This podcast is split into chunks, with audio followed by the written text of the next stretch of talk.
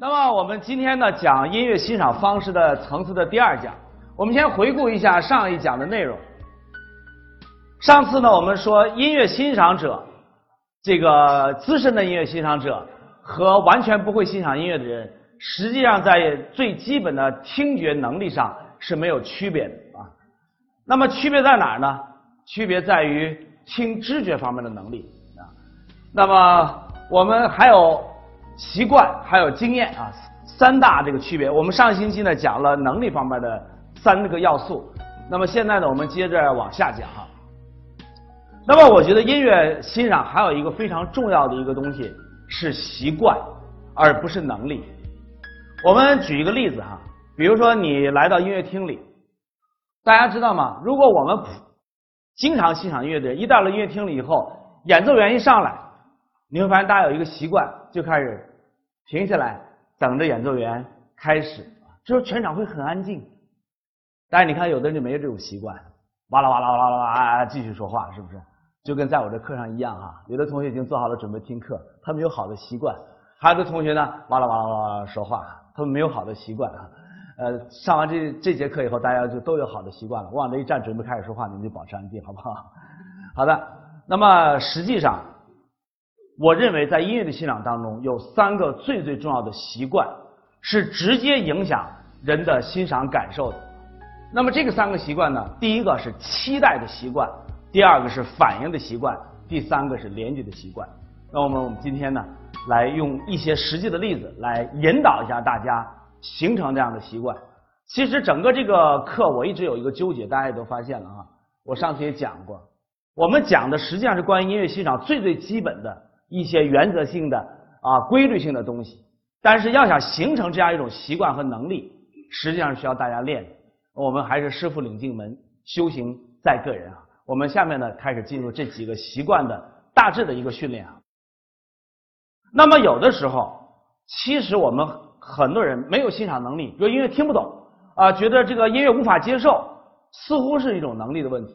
但其实你归结起来，你会发现。不是能力的问题，是习惯的问题啊。比如说音乐欣赏的这个习惯啊，我想这是每一个孩子都有的习惯。音乐一奏响，我们马上就跟着音乐动了，这孩子下意识的本能这种反应是有的，孩子有这种反应。但是成人由于常年的这种社会化的行为模式的训练，以至于你失去了一些最基本的人性的反应啊。可能大家发现周老师这个反应比较多哈，所以显得很没深沉。呃，你们听没听过有篇文章叫呃胖瘦人总是忙忙叨叨啊？他们这个说我们胖人多好啊，胖人显得沉稳，往那一坐，嘣就不动了。呃，瘦人总是忙忙叨叨啊，但其实还有社会训练的问题。我们从小可能就被家长训练不许乱说乱动啊，谁要能做的笔直。啊，特别是如果你要听课的手还这样背着的时候，就会得到老师的表扬。于是你会发现，中国人总是愿意在社会环境当中尽量的使自己变得没有动作、没有表情，显得自己比较深沉，是吧？我们上大学的时候老说有的人玩深沉啊，但实际上我觉得深沉固然是一种社会交往策略，但其实也失去了你很多最基本的感受和对艺术的反应。那么下面这个身体的反应，我想告诉大家，很负责任的告诉大家，是一个六个月的孩子就可以有的东西，但是可能我们很多人却没有。现在我要非常认真的观察大家，你们能不能回到自己六个月以前的状态？我希望你们能动起来，我看谁最深沉。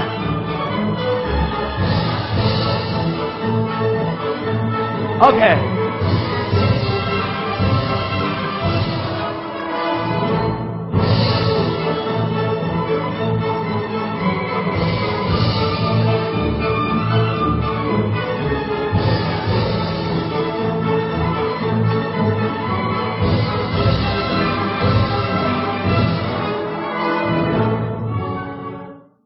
刚才看大家的时候，我应该说是感慨万千哈，因为基本上是没有人动的，只有这位同学呢在动，但是他显示他的专业的训练，他只是根据歘出来的时候做了一个打歘的姿势，但是实际上我希望你们能有最基本的这个律动。好了，这是我们不需要训练的，但是我现在也很负责任告诉你们，虽然你们是音乐学院的学生，但是你们也常年被社会化的训练给变得很矮板哈。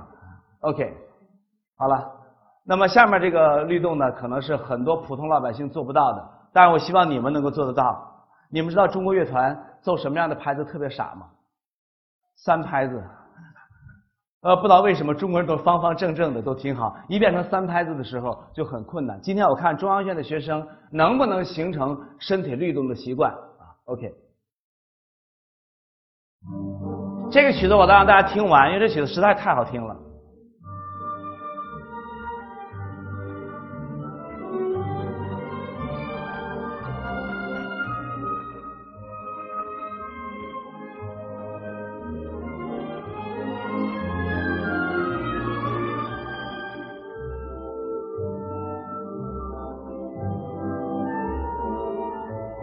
我希望你们能形成动起来的习惯。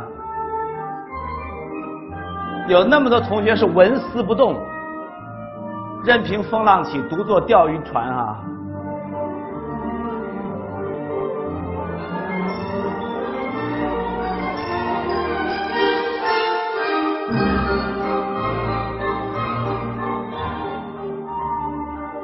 你看，我发现有个特点，越是好学生嘛，一般越不动，啊？发现了吗？一般不。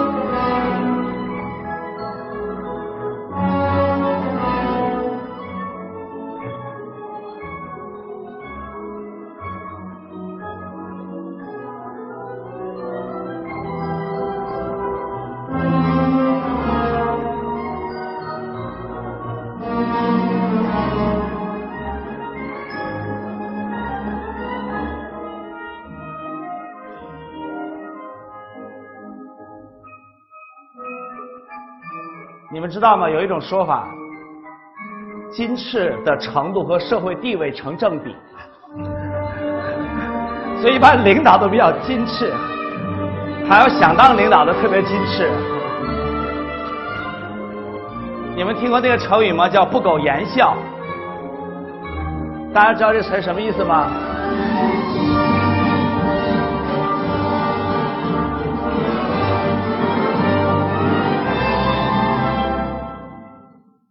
知道不苟言笑什么意思吗？就是狗才言笑呢，不苟就 就不言笑。OK，好的。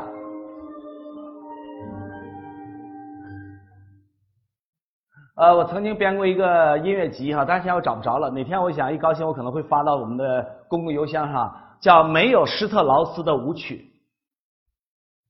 怎么样？这个创这个创意挺棒的吧？出版唱片叫《没有施特劳斯的舞曲》，整个我做那个集全部是舞曲，没有施特劳斯。但一旦你听完了以后，你就知道，如果施特劳斯进来的话，他会有点不好意思啊，因为所有人都比施特劳斯写的好。好的，那么下面这个曲子呢，是我特别喜欢的作品，是伟大的格什温的一个作品。你们可能不太清楚哈，我们大家一听说格什温想到都是什么？啊，蓝色狂想曲啊，一个美人归在巴黎把爵士乐交响化，这是他的好像功功绩是吧？但是实际上，格什温真正养家糊口的，知道是什么吗？是写酒吧间的音乐，写这种爵士歌曲。我有一首，我有一张唱片是格什温的歌曲，非常好听，这是我里面最最喜欢的这个音乐作品。那么在放这首作品的时候，我给大家提个要求，你知道我提什么要求吗？不对，每当我听音乐会听音乐的时候，我都要求大家怎么着？安静是吧？嗯，这个曲子我要求大家聊起来，尽情的聊吧。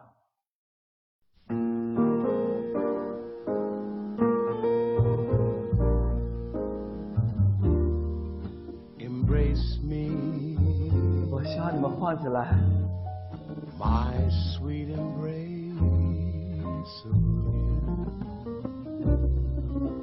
你们知道什么叫灯红酒绿、烛影摇红吗？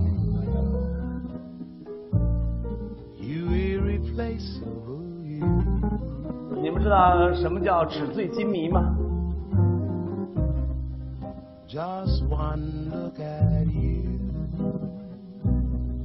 ？My heart grows tipsy.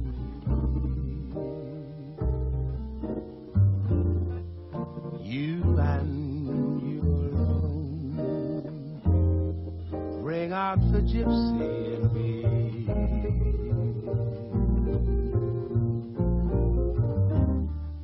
I love all the many charms 我仍然关心有哪些同学在随着音乐律动。Above all, I want my arms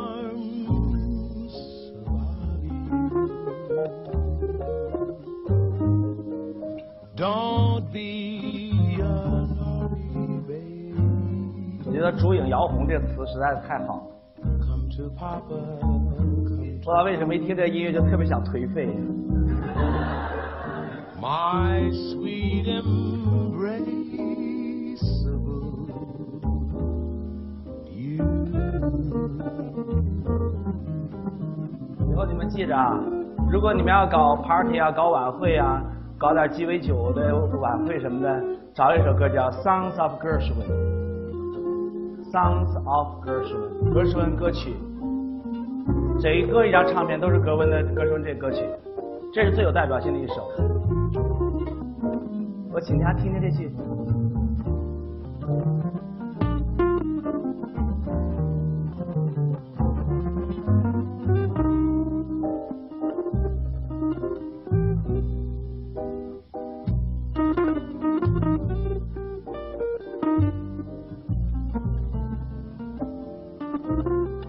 你们内心真的没有这种律动感吗？还是你们确实在保持社会生活的矜持？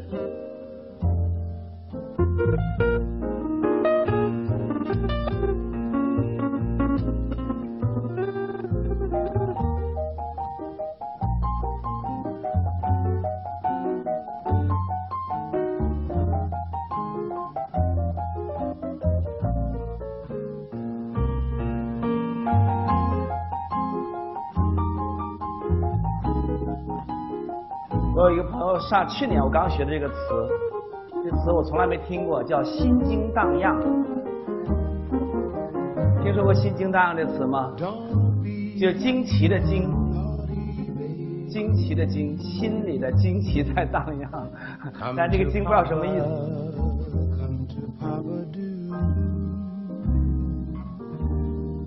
My sweet embrace.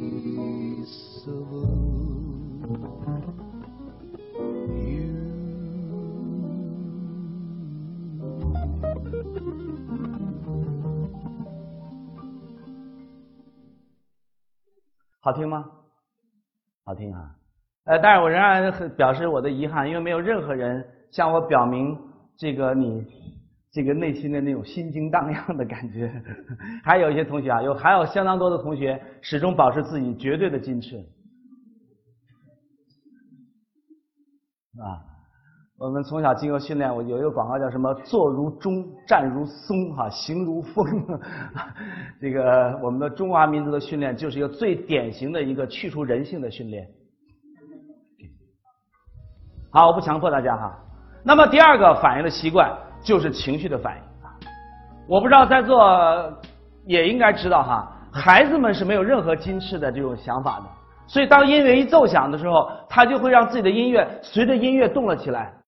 你发现没有？你唱一个特别悲伤的歌，我给大家讲过的唱小白菜的例子哈，那孩子就哭了啊。当你奏特别快乐的歌，孩子就动起来了。所以现在你们知道吗？有一个中国的大哲学家叫李治，啊，李治是明朝的大哲学家，他有一句话叫“护此童心而不失”。啊，李治的童心说特别感人，他说我们成人社会充满了世俗的龌龊和那种狡诈、勾心斗角啊、提防啊这些东西。说人特别珍贵的什么，能够保护自己的童心不失哈。所以我也希望你们搞艺术的人呢，应该更多一点童真，而不是更多一些政治家的嘴脸。OK，当然一个人需要保护自己这是肯定的，但是我想至少在音乐当中我们放松一下自己，好不好？现在我请大家听这个音乐，你告诉我，听到音乐以后你会快乐吗？你先告诉我，这音乐是快乐的音乐还是悲伤的音乐？如果你说它是快乐的音乐，你就让我看到你真的快乐了。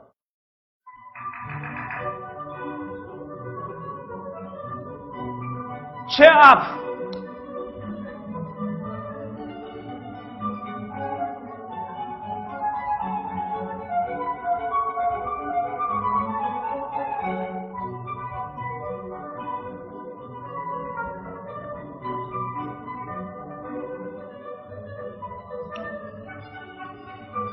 你们知道吗？在整个这个讲堂，我一直有一个感觉，周老师最幼稚的，你知道吗？有时候在你们面前，这样觉得自己很没面子，一点尊严都没有。我的心理年龄比你们还年轻。中国人有很多有意思的词，比如“少年老成”啊，“不苟言笑”啊，这都是人格的这个褒义词哈。就一个小孩长得跟老头一样，太棒了啊！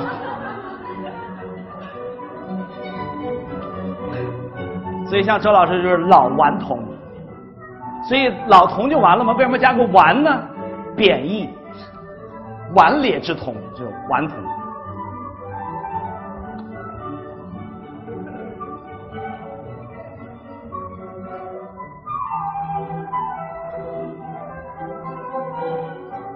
其实我很想教教你们怎么做人。OK。其实人的生活确实存在两个方面，一个是个我的生活，一个是群体的生活啊。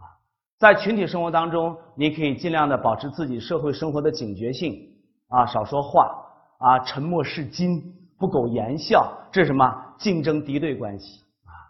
但是在个我生活当中，我希望你们能够放松自己，放纵自己的情感，感受到生命的激情。但有的时候在这方面训练训练多了以后，以至于你自己不知不觉的已经不是一个个我的人了，你变成彻彻底底的社会的人，甚至是一个社会的机器。那么下面这个作品，我不知道在座能不能感觉到悲伤。如果你能感受到悲伤的话，我就请你真真正正悲伤一把。我有一个朋友听了这个作品的时候，本来到北京是来滑雪的，你知道吗？她是一个很顽童级的一个女士啊啊，那么。他来到雪山的时候，穿上了雪地靴，然后呢，就戴上了耳机，准备享受一下音乐和滑雪的快乐，你知道吧？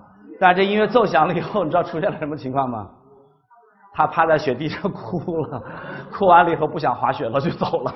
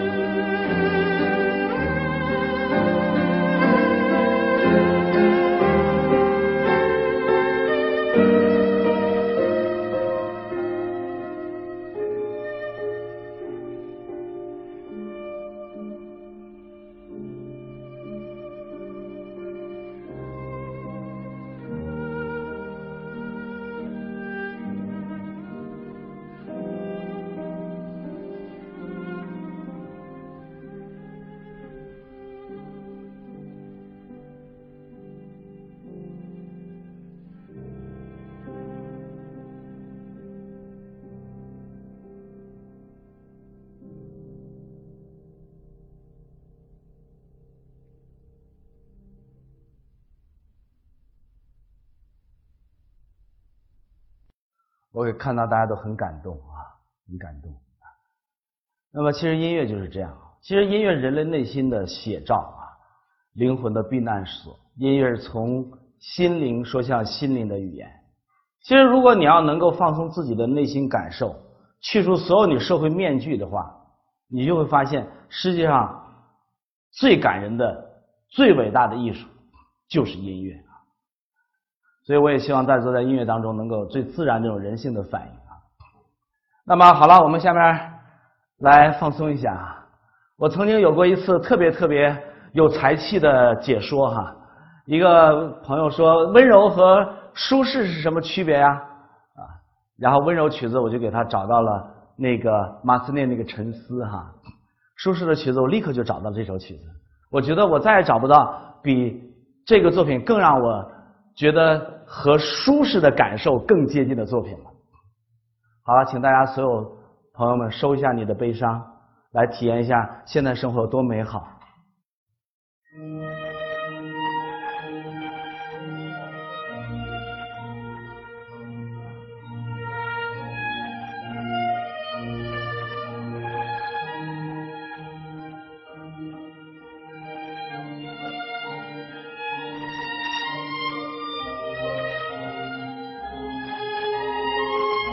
真的是冬日的阳光的感觉，空气当中有一点冷，但是非常非常的暖。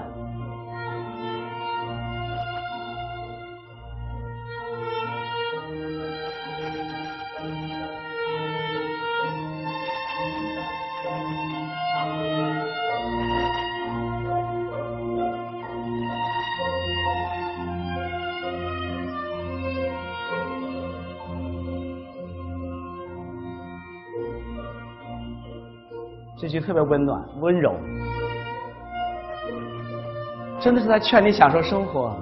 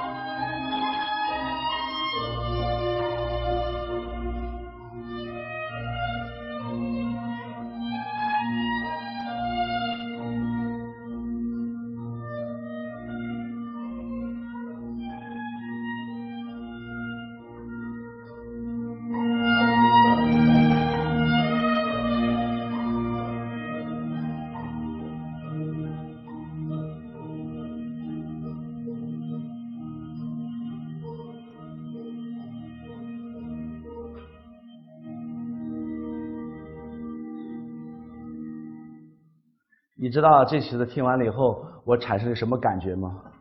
我对韦巴尔迪特别不满啊，觉得作品太短了。同意我的观点吗？这样冬日的阳光只有这么一点点，实在是太短了。好心情，好心情。马上我们再对比一下啊，这个曲子我突然意识到，我有很多年很多年没听过这个作品了。那时候我是练的滚瓜烂熟，现在我就不爱听了哈。大家都知道这是什么曲子吧？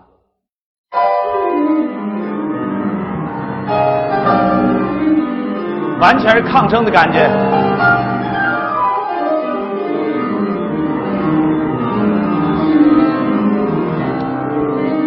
排山倒海般那种心潮涌动，呐喊一样。的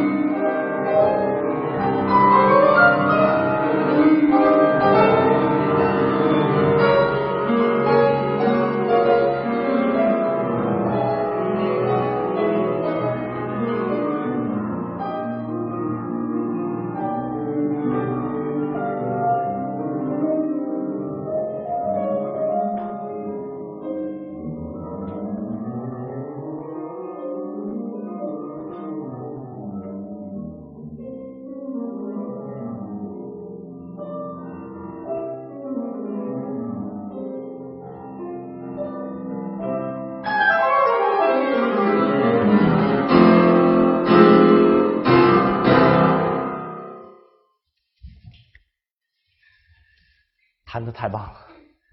这个肖邦的革命练习曲啊，这个好多人说肖邦是呃革命斗士啊，舒曼说他是藏在花丛中的大炮啊，以至于革命阶级都很愿意用这样的一个呃倾向来形容肖邦哈。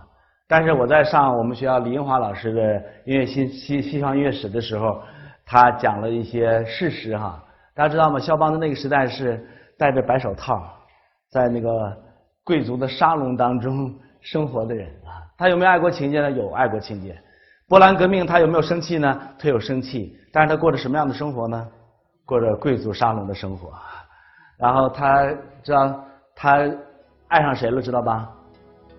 乔治桑哈，大家知道吗？乔治桑是一个非常非常男性化的女人，而肖邦呢？这个非常非常女性化的男人，你说两个人碰到一块能有好吗？所以我一直觉得肖邦死的那么早和乔治桑有关系。OK。